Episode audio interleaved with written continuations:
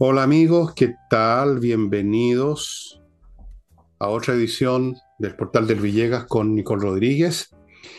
Hola Fernando. ¿Cómo? Te dije hola. ¿Cómo estás? Hola, hola a todos y a todas y a todos. Parto con, don, con la campaña que tenemos aquí para ayudar a la familia de Ignacio a que salga adelante con este tema de su enfermedad de la atrofia muscular espinal, que requiere unos remedios que nadie los puede costear, salvo que sea Bill Gates o no sé, alguien así. Necesita ayuda al papá, a la familia, digamos. Eh, yo ya he sabido de personas que han sido súper generosas y mm, realmente hay, hay gente muy generosa y hay gente que no tanto, pero en fin. Ahí están saliendo los datos de la cuenta corriente del papá, Joaquín, Ignacio Muñoz. Y ayuden, pues, miren, por último, dos lucas que sean, eh, cinco lucas, cualquier cosa va a servir para ayudar a que Ignacio se viva. Sí, sí, esto es un tema de vida o muerte. Así es que, primera cosa, ayuden a Ignacio. Segunda cosa, recuerden el flamenco, amigos. El flamenco este jueves, hoy, a las ocho y media, con un tremendo conjunto como siempre, en Tenderini 171, ahí está el local La Casa del Jamón, que es un restaurante. Ahí está el teléfono para que reserven mesa. Lo van a pasar muy bien, van a comer, van a beber, van a escuchar buena música. Va a ser una jornada exquisita, como mucha gente ya lo ha experimentado y desde luego muchos de los que van siguen yendo, o sea, se han convertido en regulars de la Casa del Jamón. No se lo vayan a perder los que no conocen esta música, es realmente muy hermosa y no es solo la música, no es el baile, es, todo, es un espectáculo muy completo. Y lo que no había hecho en varios días para darles un descanso, los libros. Este que cada vez me gusta más, perdonen, de repente uno en general los escritores no, no, les gusta mucho sus propios libros, empiezan a encontrar puros errores, lo habría hecho mejor ahora, pero este me entretiene porque tiene muchas cosas divertidas. Estaba leyendo aquí mientras esperaba a Nicole lo que escribí sobre las películas de monstruos clase B, en que los monstruos eran para la risa. Bueno, se van a entretener. Esta es la experiencia del cine de la generación mía y suya quizás también, que eran niños en los años 50, 60 y el cine era la gran entretención. Y habían millones de cines, algunos súper elegantes. Los más elegantes cines de América y, del mundo casi estaban en Santiago. Increíble, pero así es. Y... What else? Nada más, entramos en materia. Y quiero entrar en materia con una cosa un poco anecdótica, si ustedes quieren, pero que anécdotas, las anécdotas a veces dicen, más de lo que parece. El señor Jadue, comunista, ex precandidato a la presidencia de la República, llamó, y esto me hizo pensar en los libros de historia que he leído sobre finales de la era victoriana, más o menos, llamó a formar frentes antifascistas en los barrios. O sea, no sé, a formar unos grupos, sí que se llegan a formar de energúmenos, que van a convertirse en el terror del barrio, van a mantener a la gente acoquinada en un rincón, si es que llegan a existir, cosa que dudo. Y vi una foto de este hombre llamando a esto y todo, todo me pareció como salió de un museo de la historia. La, postura a lo Lenin, le faltó el gorro ferroviario, el llamamiento, el frente antifascista. ¿No te suena eso a los años 30 del siglo XX como mínimo? ¿Pero qué se cree? Frente Antifascista, fíjate. Es decir, para Jadue, si usted votó rechazo, o sea, dos tercios del país somos fascistas, entérese. Sí, claro, mira, e, efectivamente parece fantasía, pero no es tal, porque ese movimiento de masas que él le hace ese llamado, ese movimiento antifascista, va muy en la línea del modelo que él sigue, y es el modelo de Maduro en Venezuela y a la vez el modelo cubano. Hace muy pocos meses atrás, eh, alrededor de abril, Jaude participó de la cumbre internacional contra el fascismo en Venezuela, donde tuvo reuniones con Maduro y también eh, tuvo reuniones con el ministro del, así se llama, del Poder Popular para las Comunas y Movimiento Social. ¿Qué ha pasado en Venezuela?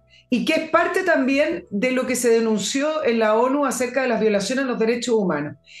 De grupos colectivos que se hicieron esos llamados en la época de Chávez, pero principalmente después en la época de Maduro, esos grupos colectivos pasaron finalmente a ser grupos eh, como para que se entienda bien, paramilitares, eh, grupos, pequeños grupos armados que atacan a los opositores y atacan a las manifestaciones en las calles y que funcionan fuera de la ley, pero financiados y apoyados por, el gobierno. Son en el fondo grupos armados de civiles.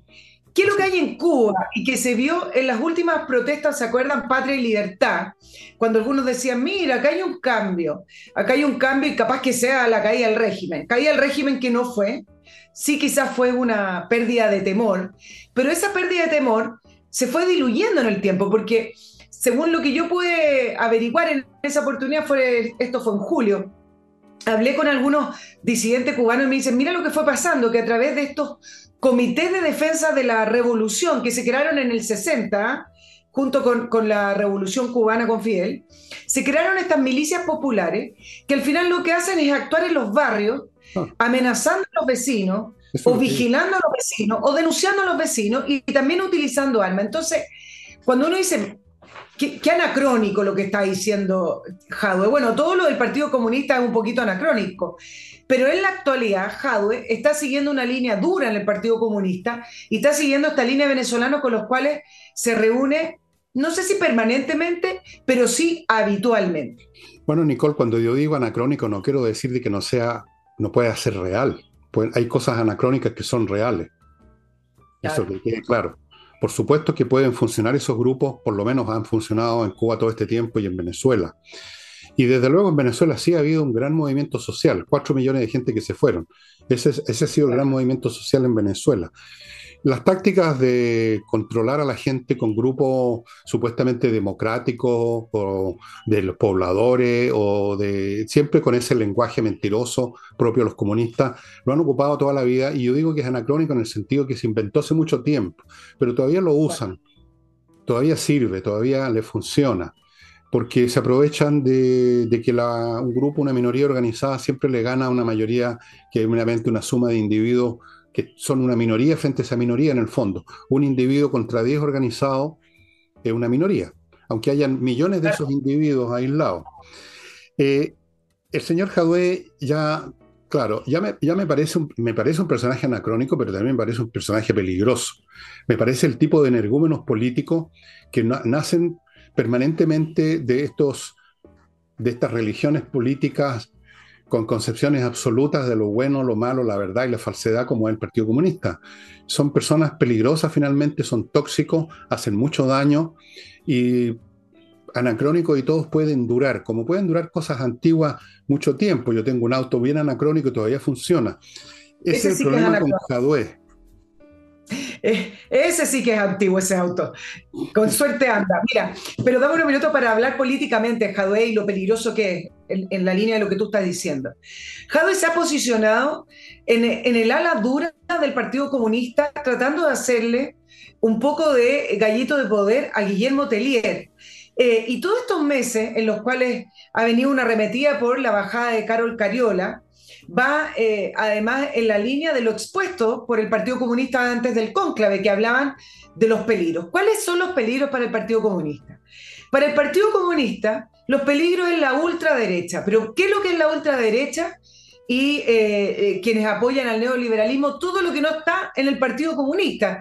Y en ese mismo texto, que lo hablamos el día martes, Fernando, en el mismo texto que fue previo al cónclave, hablaban de los peligros de personas o grupos del socialismo democrático que está actualmente en el gobierno, que se hacen parte para defender el neoliberalismo. Entonces, estos dos grandes enemigos, la ultraderecha y el neoliberalismo, han estado prácticamente en todas las declaraciones. La diferencia es que Guillermo Tellier se sienta en la mesa del comité político y se sienta, se sienta a, a negociar en el proceso constituyente y tiene que hablar y mediar con el gobierno. Jadwe es el candidato del Partido Comunista, que quedó despechado porque obtuvo 39.6% en la primaria, Boric obtuvo 60%, pero principalmente, y este es el despecho más grande que tiene, en la última votación del comité para, para elegir al comité del Partido Comunista, Jadwe salió segundo y Guillermo Tellier salió 70. Aún así, Guillermo Tellier sigue controlando el Partido Comunista. La, primera mayoría fue Vallejo, para que ustedes se acuerden. Entonces, ¿qué, ¿cuál es el juego de Jaude acá? El, juego de Jaude es ser el que defiende la línea política dura del Partido Comunista, eh, sacando esta polarización permanente, hablando de la ultraderecha eh, y atacar el fascismo. Se refería a Bolsonaro en algunas oportunidades, pero para él Cas también lo es. o como digo, cualquier parte en el Partido Comunista fascista. Bueno, si uno observa el lenguaje de los fanáticos religiosos, siempre el mismo. Si tú no eres de la, de la confesión, todos son herejes, todos son apóstatas y todos merecen ser destruidos. Es muy simple. No hay, no hay mucha diferencia entre unos y otros. Eh, bueno, el señor Jadwe va a llevar a su partido y a su movimiento a la destrucción, a la ruina, se los puedo asegurar. Estos son los personajes que en su exaltación, porque Jadwe digamos, no, no destaca por su inteligencia, es un hombre claramente dominado por las hormonas, como tantos de su sector, y, se, le, se va de boca y actúa como actúa, eh, no oculta sus odiosidades, incluyendo a, sectores eh, étnicos que él detesta. Tú sabes a lo que me refiero, Nicole. Habla eh, permanentemente contra los judíos, claro. Exactamente, un personaje, un personaje casi de caricatura, y esos personajes caricaturas son los que terminan por arruinar al Partido Comunista, llevarlo a un callejón sin salida donde eventualmente se convierten en mártires. Los, los Telier, me recuerda a Telier lo que era en su tiempo Luis Corbalán. Luis Corbalán también trataba de moderar las cosas, pero nos faltaban los, los termocéfalos, como llamaban en esa época a los extremistas del Partido Comunista, que después algunos se descolgaron al MIR, otros se descolgaron al MR2 y otros grupos al Lautaro, y terminaron como terminaron, pues en una fosa. Bueno, Jadwe está en esa postura, está cumpliendo un rol histórico. Eh, nos faltan los jadwes en estos procesos y siempre el rol es el mismo, el libreto es el mismo, los conduce, conduce a la ruina a su propia tienda política. Y no vale más la pena seguir hablando de él porque francamente eh, es un personaje más cercano al circo que a la política, a pesar de lo peligroso que puede ser una persona del circo también. Pero dejémoslo, si te parece, no creo que merezca más, más tiempo. Dejémoslo. Además, todavía no sabemos dónde están los 1.200 millones que deben las farmacias populares y otra serie de. Este señor tiene que responder. que todavía no sabemos. Mm. Exactamente. Oye, dejemos al, personaje de, circo con su, con su movimiento antifascista. Y vámonos al tema de hoy. Bueno, hay varios temas hoy, pero con respecto al viaje que debiera realizar este día el presidente Gabriel Boric a la Araucanía. Viaje a Vemos, después de todos estos meses de, de, presión. Y esta es la gran noticia. O sea, hay dos cosas que me llaman la atención. Que uno dice, mira, el, eh, lo que está ocurriendo en la Araucanía. Uno, que sea una gran noticia que viaje el presidente de la República de la Araucanía, cuando debiera ser normal que un presidente pudiera entrar a cualquier zona de, nuestro país. Y dos, que se repita constantemente que la seguridad para el presidente está contemplada y que finalmente es seguro que el presidente viaje. Imagínate lo que viven día a día quienes eh, viven en la zona de la macrozona sur, quienes trabajan en la zona macrozona sur, que no cuentan con la seguridad del presidente y resulta que el presidente de la República le tienen que asegurar que puede visitar esa zona sin tener inconvenientes eh, de seguridad. O sea, ya esas dos cosas muestran la irregularidad de lo que se vive en la macrozona sur. Pero eh, si bien varios presidentes han viajado, y siempre es noticia, el presidente Piñera siempre intentó viajar varias veces, Michelle Bachelet le, hizo el quite. Pero la diferencia de, este viaje es la siguiente, y en, parte me parece que refleja la, derrota del, programa de este gobierno, aunque sí insistan en, este programa y van a seguir insistiendo. El gobierno cuando asumió el 11 de marzo, con el discurso que en la Araucanía harían algo distinto, y, repitieron muchas veces esa frase atribuida a Albert Einstein, que si uno quiere resultados distintos hay que hacer las cosas de manera diferente. Y repetíamos el tema de los diálogos con todos, hablaban del Walmapu, hablaron incluso del nuevo paradigma para la, para la zona. ¿Y cómo llega ¿Cómo llega el presidente Boric a esta primera visita a la Araucanía? Uno, con la prórroga número 11 del estado de excepción, comenzó el 19 de mayo, algo que ellos rechazaron como diputados, pero además rechazaron eh, previo a asumir el 11 de marzo. Decían que ellos no iban a militarizar la zona porque para ellos eso es militarizar. Eh, también le recuerdo, entre paréntesis, ¿ah? la última prórroga del estado de excepción, Carolina Tobá dijo que era la última porque ellos iban a impulsar fuertemente la ley de resguardo de infraestructura, pero con otro, con otro proyecto. No el que, está, el que está ahí listo, cosa de que lo, lo aprueben y lo promulguen, sino que otro proyecto. Bueno, eso no pasó nada y acá estamos con una prórroga número 11. ¿Cómo, va, ¿Cómo además llega el presidente?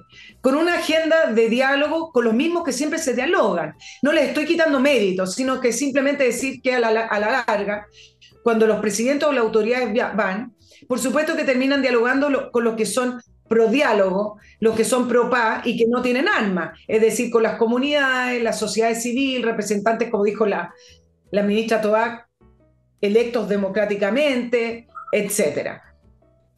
En tercer lugar, llega sin una agenda clara. No sabemos a qué va.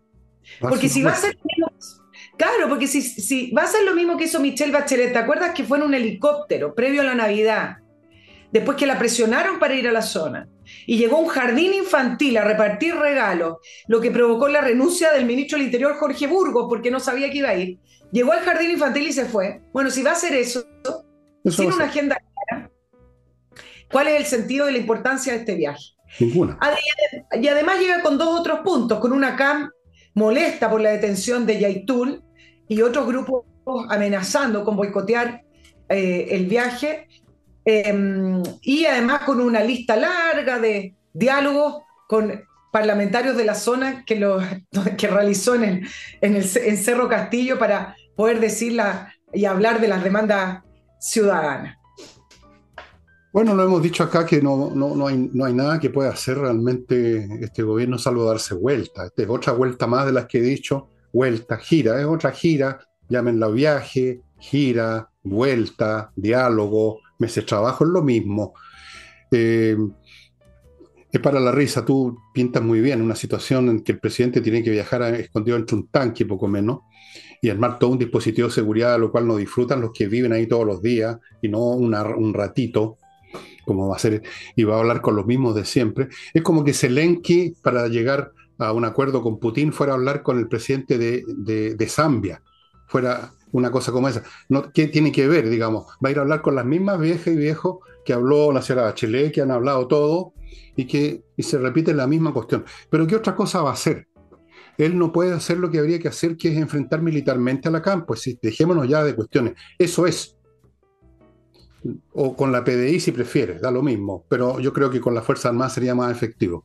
¿Qué otra cosa se cabe, cabe contra un, ejército de ocupaciones literalmente extranjero? Porque hay extranjeros ahí.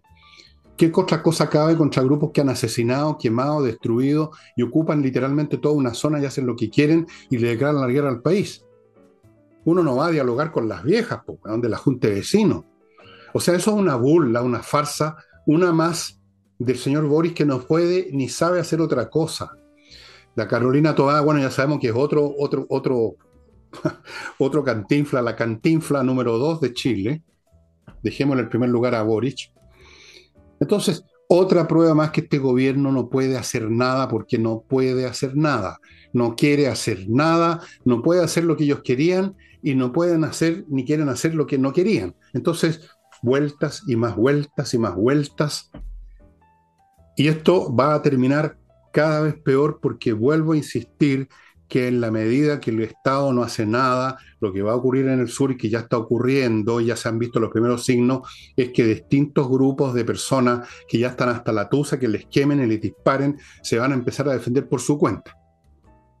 Sepan ustedes que ya, ya apareció otra vez un caballero que creo que lo anda buscando la policía, no sé si con muchas ganas o no, eh, un caballero con traje de fajina que se llama traje militar, sin armas, sin mostrar armas como hacen los de la CAM, y les advirtió, estamos aquí para defender a los agricultores. No crean ustedes que es el único caso.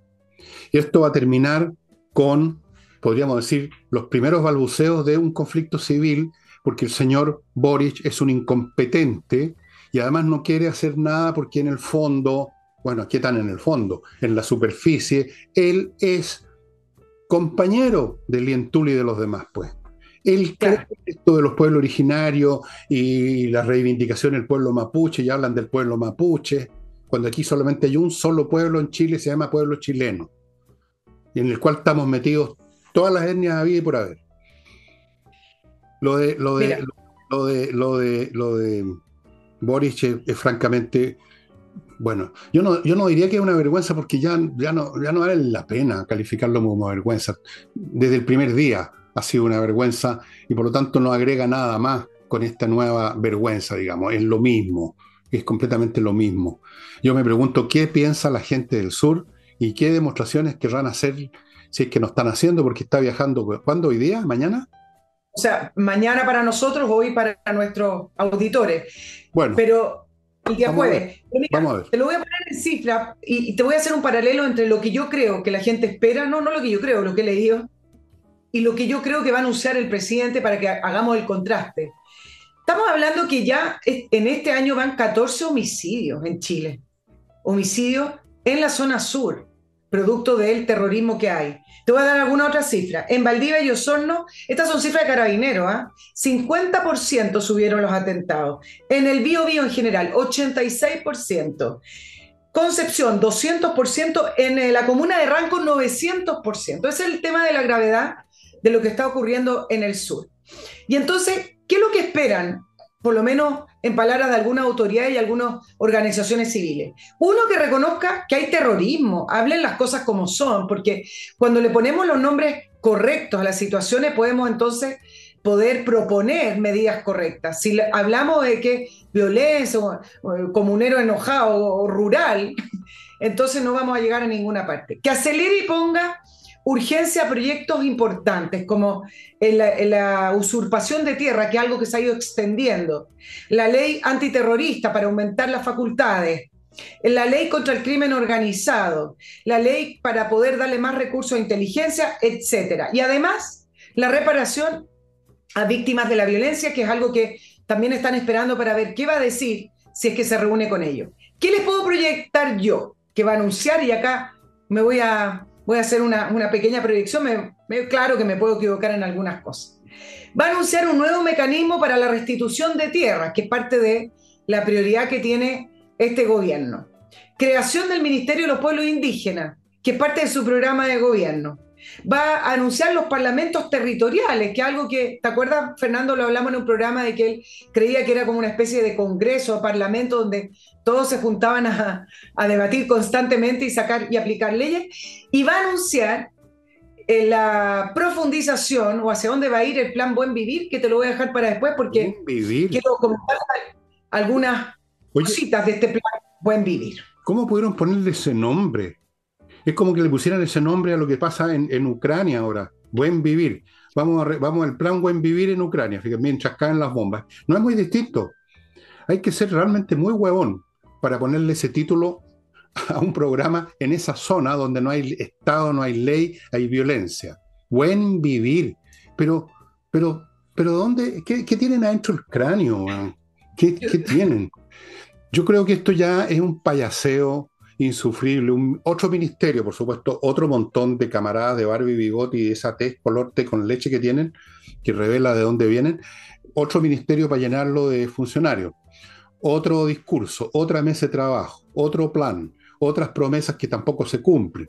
O reparación de las víctimas, lo que no corresponde, lo que corresponde es perseguir y destruir a los, a los victimarios. Pero no lo va a hacer, si no va a hacer nada no puede hacer nada porque va contra sus principios. Y aunque él personalmente quisiera hacer algo y se convenciera, no se lo va a permitir el Partido Comunista, que es el dueño. Él es su patrón. El patrón del señor Boris, su empleador es el Partido Comunista. Es el que maneja el gobierno, donde tiene gente metida en los ministerios más importantes, en todas partes. El Partido Comunista no le interesa que haya paz en el sur de Chile. Ellos quieren echar todo abajo forma parte de la violencia revolucionaria, lo que está ocurriendo en la Araucanía. Entonces, y, además están inspirados por ese nihilismo intrínseco de los chantas, que no tienen otra cosa que hacer en esta vida que romper porque no pueden construir nada. No va a hacer nada. Esto va a terminar pésimo en Chile con este gobierno.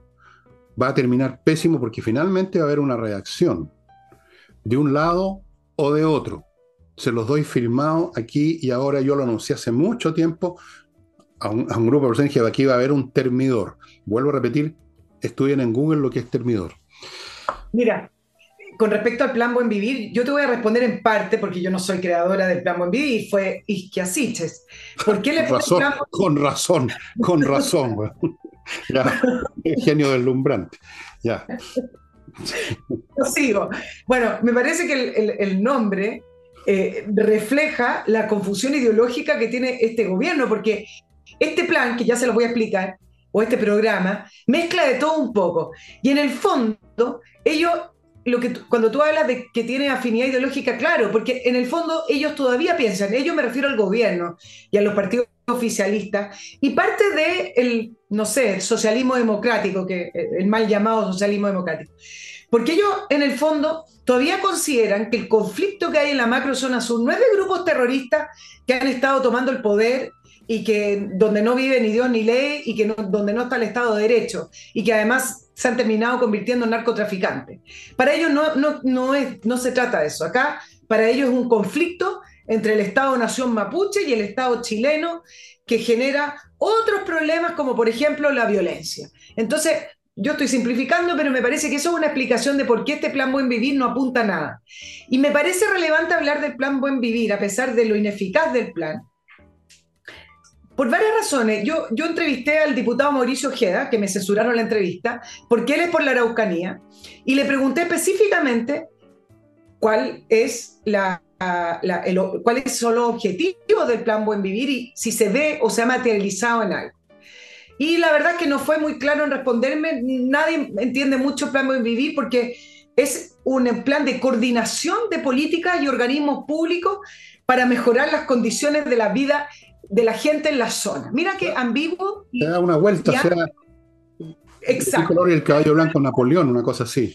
Exacto, pero el problema que tiene este plan Buen Vivir, si fuera algo en un papel no importa, es que discutiendo el presupuesto del año 2023, parlamentarios de, de la oposición se dieron cuenta que se le asignó a este plan 1.226 millones de pesos, para que ustedes vayan tomando nota de esos 1.226 millones, 915 millones de pesos se van a destinar a contratación de 17 personas, es decir, un 74% del presupuesto del Plan Buen Vivir va a contratación de personas, funcionarios y burocracia. Otros compañeros que estaban sin pega. Compañeros o afines. Y entonces la oposición levantó la voz y dijo, bueno, es bastante excesivo y además explíqueme un poco el plan Buen Vivir, porque si se trata de coordinación, eh, explíquenos cómo se van a gastar estos recursos, además de eh, gastarlos en contratación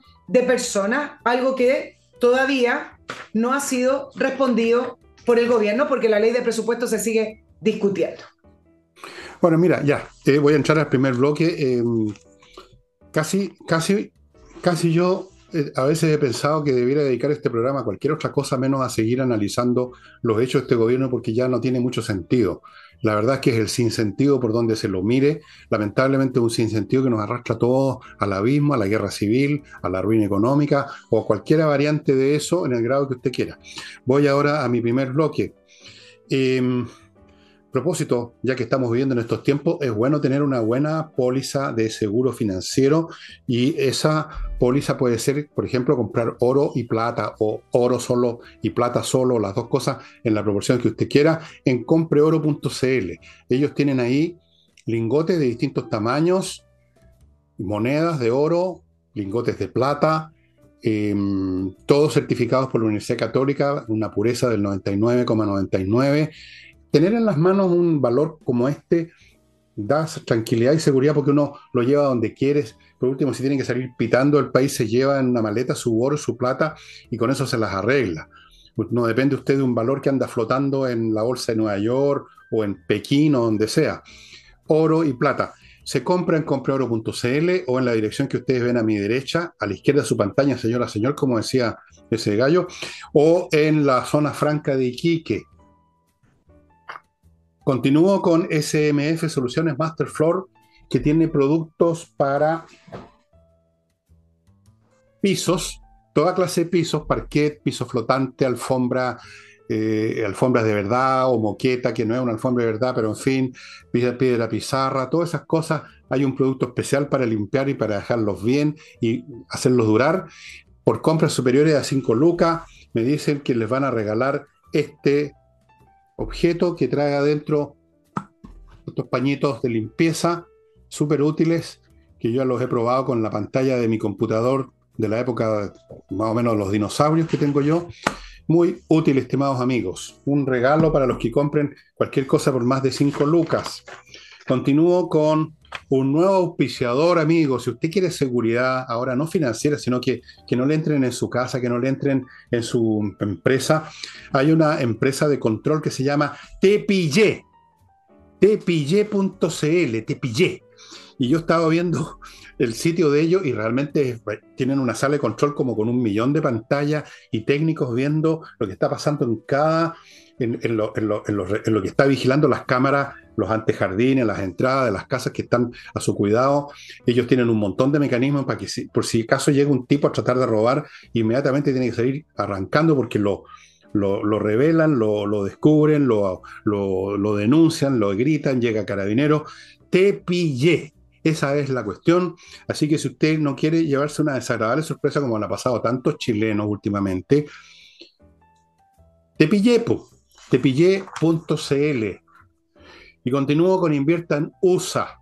Ya saben, donde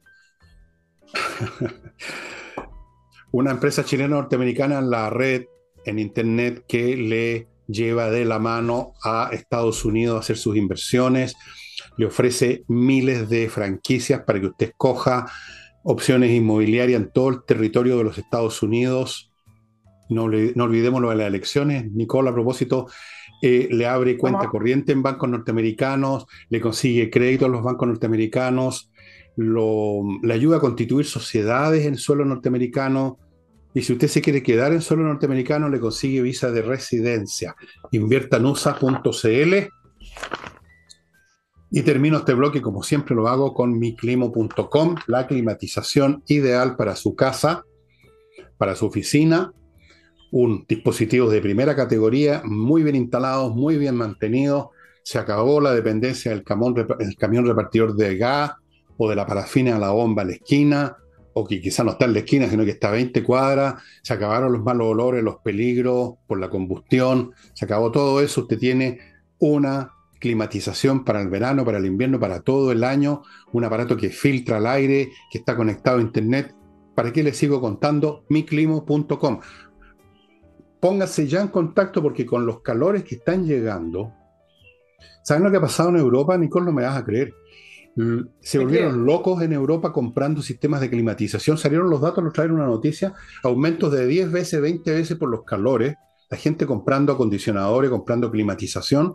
Lo mismo va a pasar en Chile.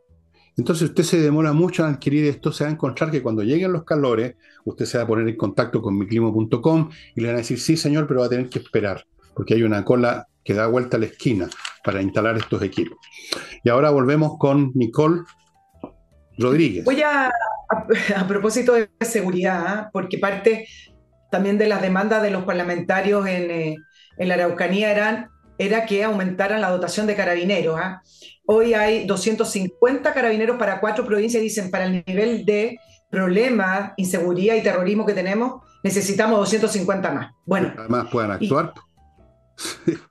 además, Pero, pero me quiero me quiero referir, claro, pero me, quiero referir principalmente a una crisis que tenemos en, en, en Carabineros, que se ha estado arrastrando y que no se va a solucionar con el anuncio que hizo en su momento Isquia con respecto a flexibilizar los criterios de ingreso como la estatura, el peso, eh, tatuaje, la psoriasis, problemas de, la piel. La demanda por mayor presencia de carabineros en, en las calles es transversal, no es solamente de la Araucanía. Pero resulta que una investigación que realizó el diario La Tercera arrojó las siguientes cifras, por lo menos en la región metropolitana, cayó 27% el número de carabineros destinados a patrullaje. En el año 2019 habían 4.531 y en la actualidad hay 3.266. yo estoy hablando de la región metropolitana, pero para que ustedes hagan una idea, en Chile hay 55 mil funcionarios de carabineros. Eso no incluye solo a funcionarios de calle, sino que funcionarios en total, que pueden ser administrativos, eh, también hay funcionarios en el hospital de carabineros, etc. Es decir, no todo está en las labores de seguridad. Eso da 2,5 funcionarios por cada mil habitantes. El promedio es, más, un poco más arriba, pero yo le voy a dar los países más o menos que tienen eh, cifras de, de, funcionarios por cantidad de mil habitantes que son bastante más arriba. España, 5,3. Italia, 4,6. Francia 3,1, Alemania 2,9 y así sucesivamente en los países europeos. Y hace poco hablamos de que en Chile hay una baja por el interés de postular a la Escuela de Formación de Carabineros, pero no es una baja menor. 86% menos que el promedio de la última década fue este año y en la Escuela de Coroneles y Generales cayó 82%. Y entonces acá hablamos no solamente del apoyo que pide el general director Ricardo Yáñez, que volvió a pedir un apoyo ahora no solo del mundo político, sino que dijo se necesita otras instituciones, y uno ya puede imaginar que estaba apuntando a Fiscalía y al Poder Judicial. Pero acá se necesitan incentivos reales, no que la ex ministra Siches diga, bueno, puede entrar gente con tatuaje. Se necesita incentivos, además del apoyo de recursos, sueldos adecuados al nivel de riesgo que tienen, pensiones adecuadas. Entonces, ¿cuándo vamos a afrontar de verdad un problema que tenemos con respecto al ingreso y al número de carabineros que tenemos en Chile? Y el general director, aprovechando un momento muy bueno en la aprobación de carabineros, se volvió a referir a esto del apoyo eh, del resto de las instituciones del país para que Carabineros pudiera cumplir su labor. Y miren lo que dijo hoy día eh, el, presidente Boric cambiando su discurso, diciendo que ellos en este gobierno van a apoyar el uso de la fuerza proporcional, algo que ha estado impulsando como frase por lo menos, vamos a ver si realmente lo hacen, el subsecretario Monsalve y la ministra Toa hace un mes que empezaron a, a, implementar este concepto de que este gobierno apoya el uso de la fuerza proporcional. Y miren lo que ha pasado en las encuestas, por lo menos en la última cadena el apoyo carabinero es el más alto en seis años. 73% de apoyo carabinero, 19 puntos más que la última medición. Todas las Fuerzas Armadas, por ejemplo, la Armada 74%, Fuerza Aérea 73%, PDI 81%, con ese nivel de apoyo popular. Por lo tanto, estamos en un momento, no sé si adecuado, pero para que se pudiera implementar y hacerse cargo de una crisis que nos va a seguir reventando.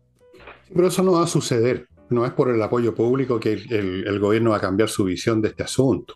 Si ellos están contentos que se esté destruyendo carabineros, si no lo pueden cambiarle con un proyecto legal que se vaya muriendo por extinción porque no llega gente, porque no pueden actuar, porque no se atreven a actuar, Aquí no se trata de lo de la Isquia Siche, una muestra más de lo poco inteligente que era esa mujer, ¿no? O sea, para ella el problema era los, eran los tatuajes.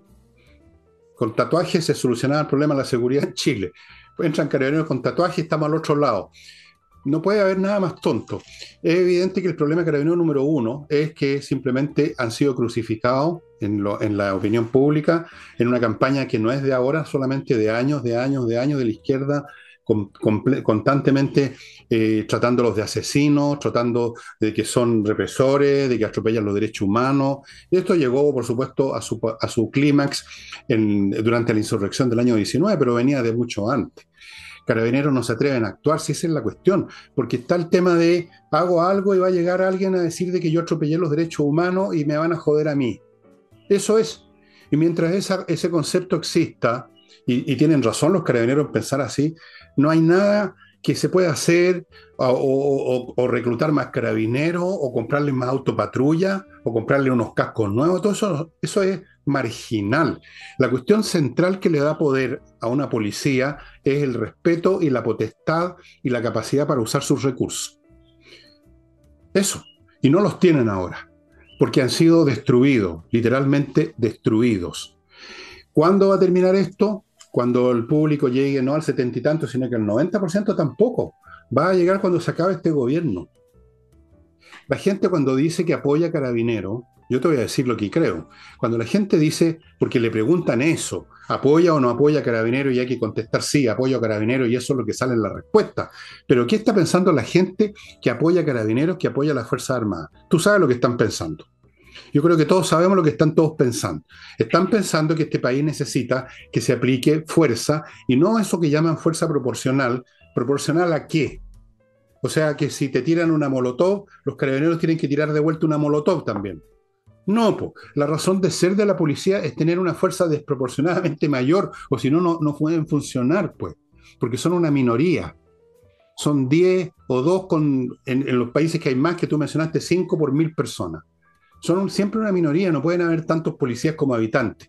Por lo tanto, para que puedan cumplir su función, tienen que ser respetados y la capacidad para usar fuerza letal en última instancia.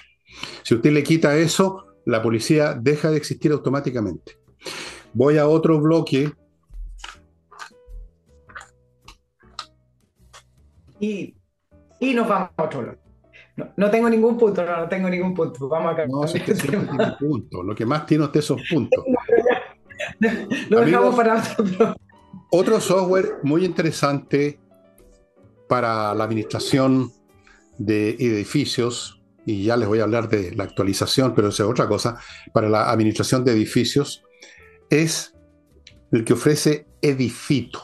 Edifito es una empresa chilena que ha llegado a otros países por la eficacia de los sistemas de software que tiene para administrar edificios en todos los aspectos de la administración. Todos. Todos. No lo voy a nombrar uno por uno porque son muchos. Miles de edificios en Chile y en América Latina están haciendo uso del, del servicio del software que entrega Edifito, que ustedes están viendo aquí los datos a mi derecha, pónganse en contacto con ellos, ya no se puede administrar nada con papel y lápiz o con, haciendo uso de la memoria. Hay que usar software, estimados amigos. Edifito ofrece lo mejor en este campo. Continúo con estos señores que vienen a su casa y en 24 horas le dejan como nuevo la carrocería de su vehículo. AutoWolf.cl, pónganse en contacto ya, porque la cola crece y crece, porque son la empresa que hace esto Compare entre llevar el auto a un garage y que le digan en dos semanas, jefe, jefe, en dos semanas se lo entregamos. Y uno no sabe lo que están haciendo tampoco. Y aquí usted ve lo que están haciendo delante suyo y en un día el auto está listo. ¿Qué más se puede pedir? Autowolf.cl. Continúo con Salinas y Ojeda, un buffet de abogados que entrega un servicio para casos civiles, no criminales, no laborales, civiles, que son la inmensa mayoría, de los que usted va a tener que enfrentar alguna vez en su vida o que ya ha enfrentado.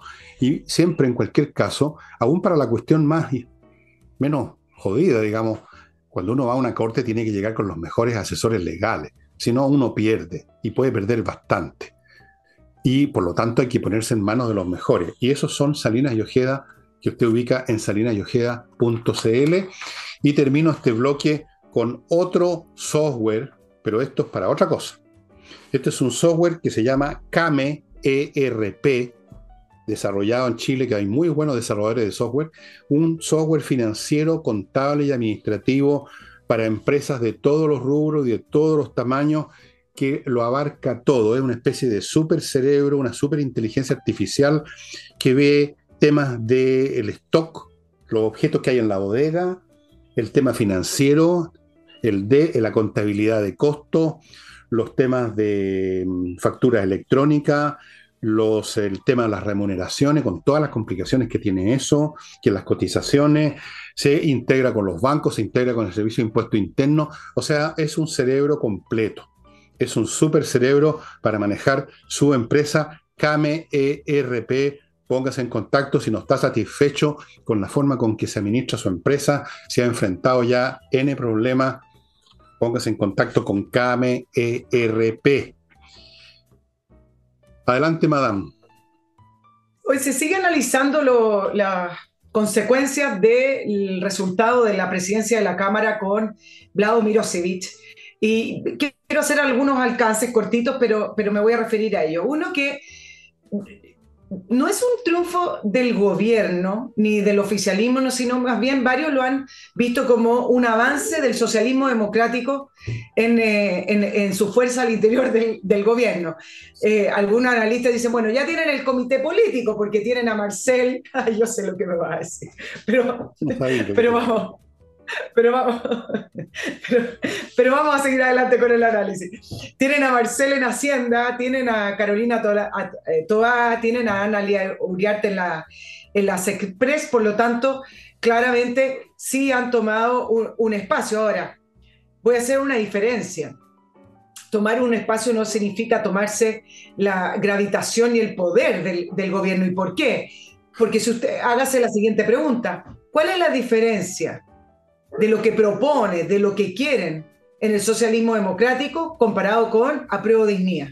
Hasta este minuto, el socialismo democrático ha estado en la misma línea, salvo el TPP-11, que pudo haber sido una, una diferencia, pero hasta este minuto, después las cosas pueden cambiar, ha estado en la línea con el gobierno. Por lo tanto, hoy en día grandes diferencias, aunque uno tomara más relevancia que otro, en cuanto a los contenidos no se ve.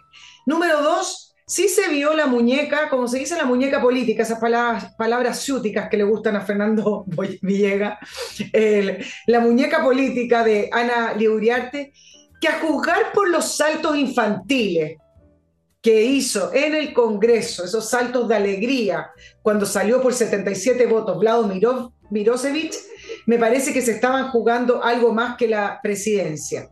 Eh, y me pregunto, bueno, Todavía no lo sabemos, pero ¿qué ofreció Ana Uriarte a la democracia cristiana, al Partido Radical y al Partido de la Gente? Yo creo que en un futuro, no muy lejano, lo, vamos a saber.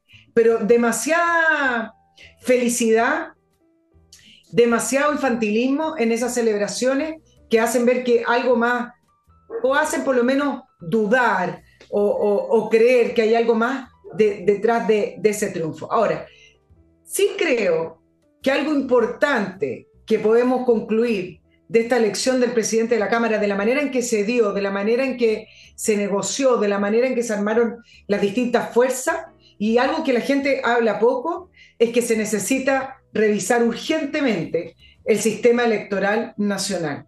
El nivel de fragmentación que tenemos, sin mínimos de votaciones para poder acceder a la Cámara, me parece que están produciendo esto que hoy leía en una columna que me parece que es correcto, el pirquineo de voto. Ahora, ¿qué produce el pirquineo de voto?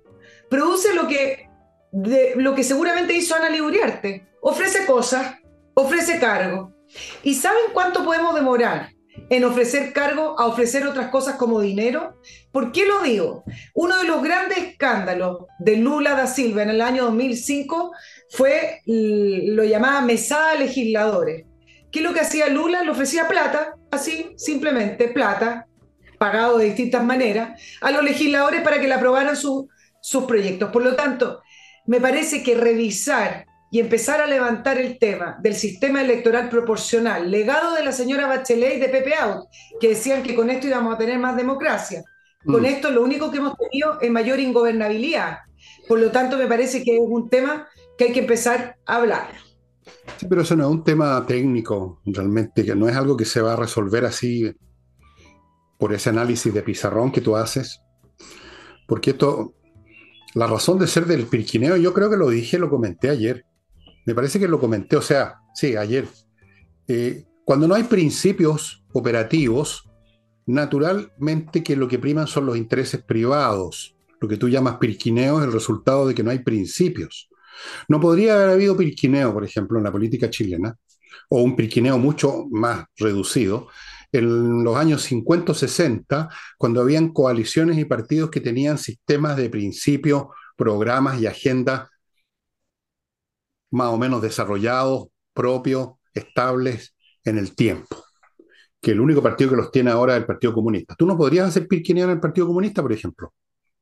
Porque, o es muy difícil, porque ahí hay una, ahí hay una, si, si, acaso no están vivos sus principios, al menos tienen inercia, tienen vuelito. Pero cuando no hay principio, ¿qué, una, qué, qué, otra cosa puede valer sino lo que te están ofreciendo? Pues? Por ejemplo, la gente del partido La Gente, ¿qué principios tiene ese movimiento? Ninguno. ¿Qué es lo que es el partido de la gente? ¿Dónde está, dónde está el capital del partido de la gente? ¿Dónde está la encíclica del partido de la gente? No existe. Entonces, si no existe un principio, una orientación, una razón de ser, el pirquineo es posible porque estás dispuesto a que te pirquineen, estás dispuesto a escuchar ofertas, estás dispuesto a escuchar, a poner precio a tu voto, porque no hay otro principio. Y eso viene de muy atrás. Eso no se resuelve, digamos, cambiando una ley electoral suponiendo que hubiera voluntad para hacerlo.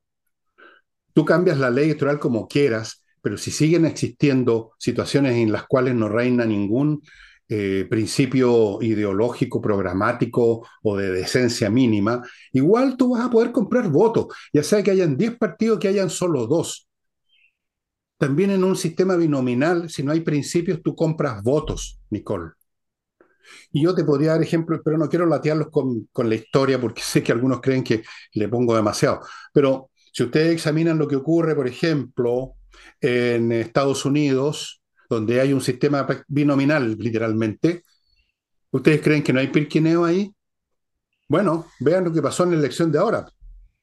La elección de ahora, congresal, se suponía que los republicanos iban a ganar, pero en forma abrumadora, lo que llaman ellos un landslide, o sea, abrumador. Ganaron, pero nada de abrumadoramente, porque hubo pirquineo, amigos, amigos. ¿Y por qué hubo pirquineo? Porque también en Estados Unidos como en todas partes del mundo, los grandes principios políticos se han venido derrumbando. Esto, es un fenómeno global. Así que esto no se soluciona, digamos, cambiando la ley electoral.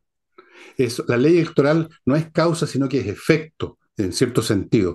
Cuando el señor, eh, la señora Bachelet, ese genio deslumbrante, y el señor Pepe Au cambiaron el mecanismo, no cambiaron la realidad, la expresaron. Sí, pero pero sí tener 20 fuerzas políticas con algunos personajes, con un mínimo de votación menos del 3%, si, al final, ¿de qué se trata el Congreso? De la representación. Está bien, gente que puede hacer o que se venda fácilmente con el pirquineo siempre va a existir, pero no deja de ser cierto que tener partidos políticos y bloques más fuertes, con cierta eh, jerarquía disciplinaria de los partidos políticos, con cierta declaración de principios, con ciertas obligaciones, ayuda en parte a que esto no sea uno a uno. Yo no sé, a lo mejor ayudaría en parte, pero yo creo que aquí hay un tema, eh, o sea, el, el tipo que no tiene principio y que está dispuesto a vender su voto, da lo mismo si llegó al poder, llegó al, al cargo con 100 millones de votos o con 5 votos.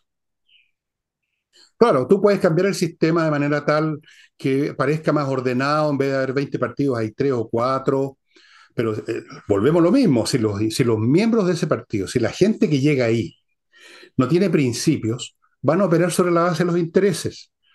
Eh, en un grado mayor o menor, no sé, eso habría que verlo, pero el tema es que cuando no hay principios en la vida política o en la vida en general, cuando no hay ninguna brújula, cuando no hay ninguna brújula que siquiera te haga sentirte culpable si tú no sigues esa dirección, cuando no hay, no hay un espinazo moral, y no lo hay, da lo mismo como tú te vas a vender, tú vas, tú vas a estar disponible, tú vas a meter las manos en los cajones que estén abiertos, de una manera o de otra.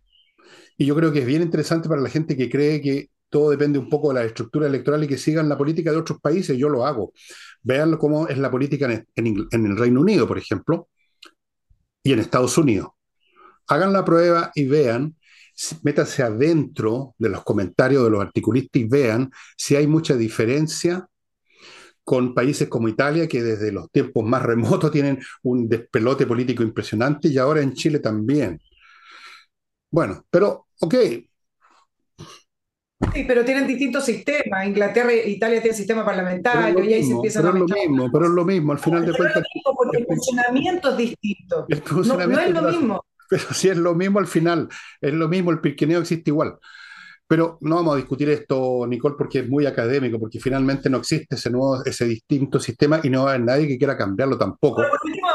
Habría que hacerse la pregunta si el cambio electoral ayudó a democratizar más o no. No, eso claramente que... no, por supuesto que no ayudó a ninguna cosa más que acelerar el proceso de composición moral de la política.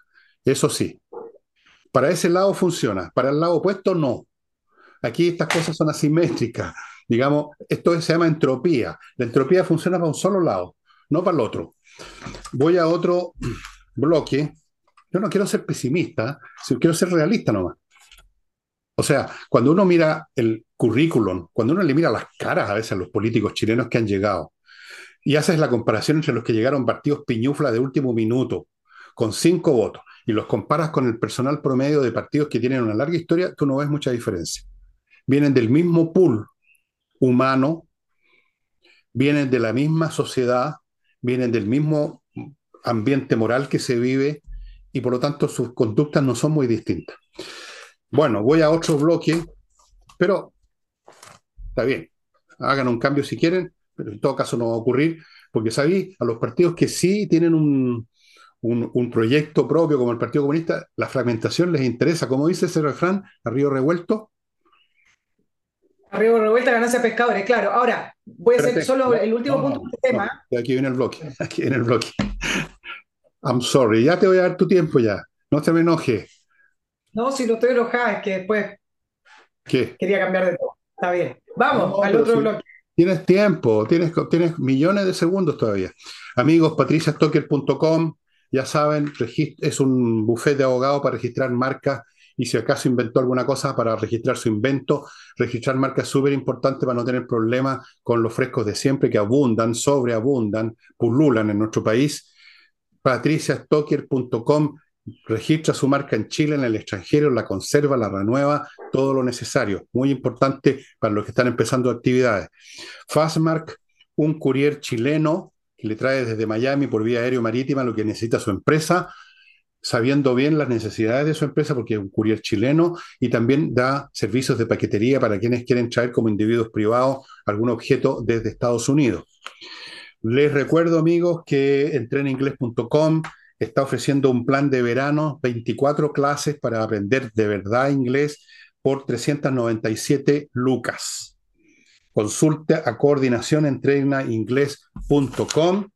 Sigo con Hey, Ángel Hey, el corredor que usted necesita ahora si quiere vender en estos tiempos difíciles, tiene que recurrir a los mejores y Ángel Hey tiene método que lo ponen por encima de toda la competencia. Ángel Hey.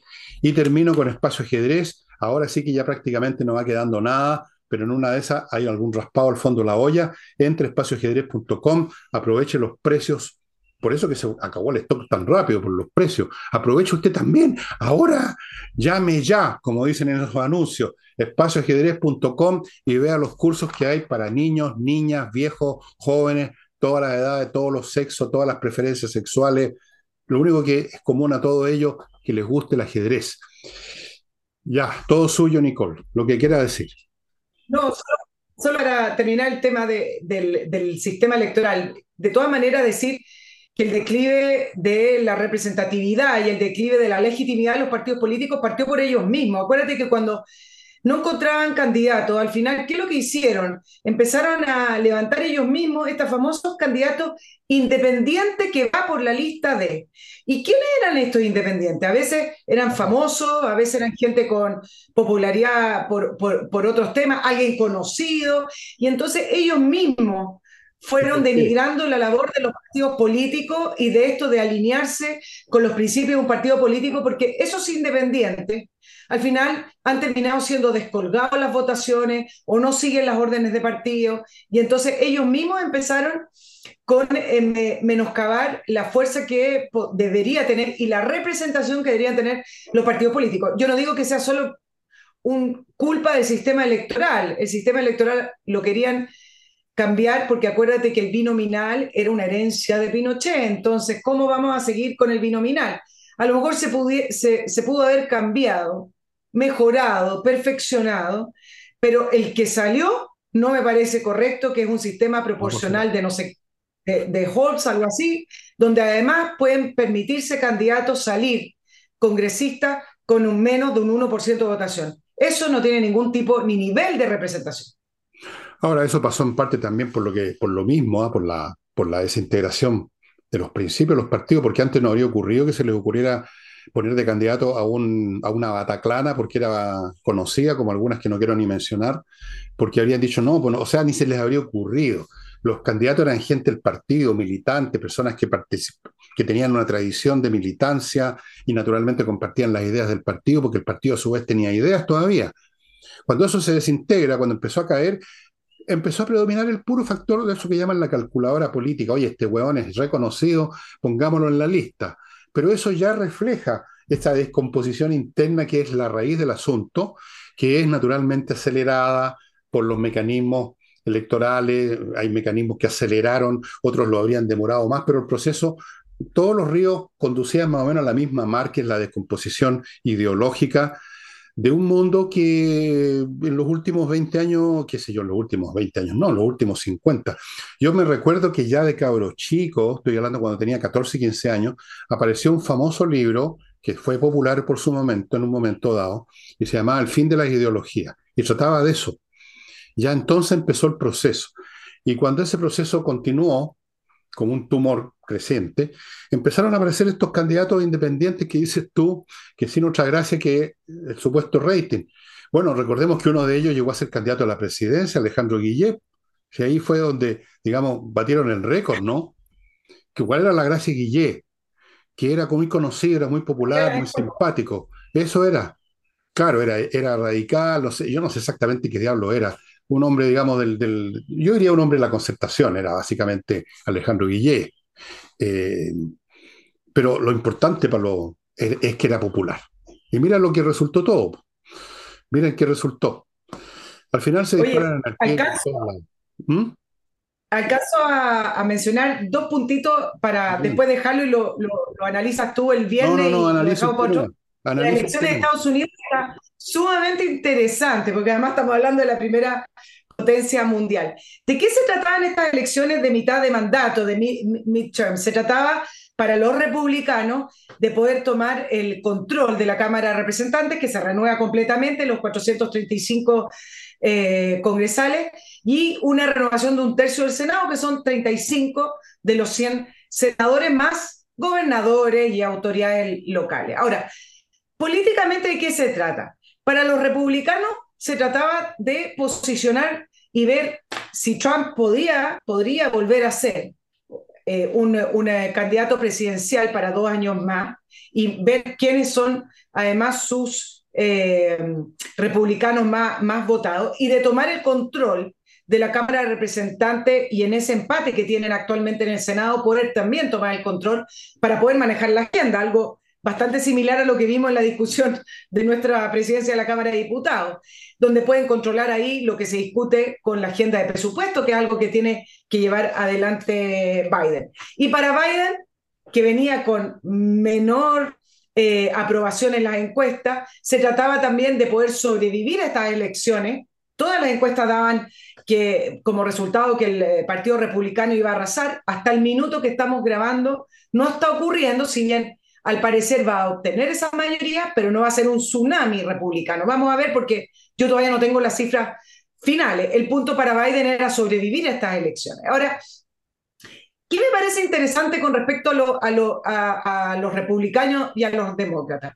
Por el momento, según lo que este, se estaba eh, revisando de las elecciones, Trump apoyó a candidatos puntuales y advirtió que el 14 de noviembre haría un gran anuncio. Varios dicen, Trump lo que estaba esperando es ver qué tal le va a sus propios candidatos para ver si se, si se lanza como eh, nuevo candidato presidencial del Partido Republicano. Estaba leyendo algunos comentarios en Estados Unidos y dicen, con este resultado parcial, Trump no le daría, no le daría para volver a ser candidato. ¿Por qué? Porque hay dos candidatos muy fuertes que arrasaron en las elecciones. Ron DeSantis como gobernador en la Florida y además tenemos al gobernador de Texas, Greg Abbott, que también eh, le fue muy bien en, los resultados. Y entonces algunos dicen, bueno, si Trump no, no, no arrastró a sus candidatos, entonces el Partido Republicano está a lo mejor perdiendo fuerza con lo que plantea en esta guerra ideológica. Y yo voy a plantear algo completamente distinto. Me parece que a jugar por esta elección, la confrontación ideológica que se está dando entre el Partido Republicano y el Partido Demócrata se ha seguido profundizando. Situaciones que uno hace 10 años atrás, o 15, por poner una fecha, o 20, jamás se lo hubiera pensado en Estados Unidos, porque ideológicamente uno pudiera haber proyectado que el tema, por ejemplo, de las asistencias sociales o de combatir el comunismo era un tema zanjado.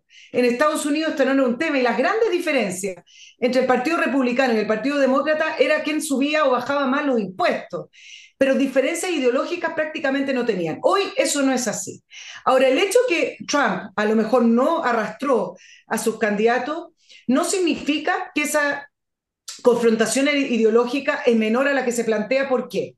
Porque tanto el gobernador de la Florida como Ron DeSantis y el gobernador de Texas, Greg Abbott, son republicanos que sus discursos están principalmente concentrados en transparentar o enfrentar estas políticas públicas del Partido Demócrata que ellos llaman políticas socialistas, como la ideología de género, como por ejemplo las asistencias sociales y una serie de otras. Hace muy poquito, Ron DeSantis declaró que el 7 de noviembre, por ejemplo, en las escuelas en la Florida se iba a enseñar acerca de los peligros del marxismo y del comunismo para poder recordar a todas las muertes que han sido producto de esta ideología. Algo extraño porque vuelvo a repetir, en Estados Unidos esto no era tema porque era un tema uniforme, homogéneo, donde todos estaban de acuerdo en que el comunismo o el marxismo era una, ideología perversa a la cual tenía que combatir. Pero mira el, eh, eh, el nivel de, de, discurso que ha hecho ganar a estos dos gobernadores, por lo tanto, lo que se puede proyectar es que la futura elección presidencial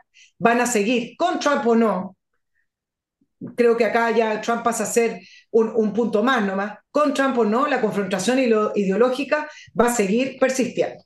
Por supuesto, y creo, entre paréntesis, que Trump no va a ser el hombre del Partido Republicano la próxima vez. Me parece que está expended quantity, como dicen los gringos. Es, tiene un karma muy grande ya, lo han manchado mucho con estos temas legales, eh, es muy confrontacional, en su momento fue potente, potente, pero ahora yo creo que ahí están estos otros, este desante especialmente.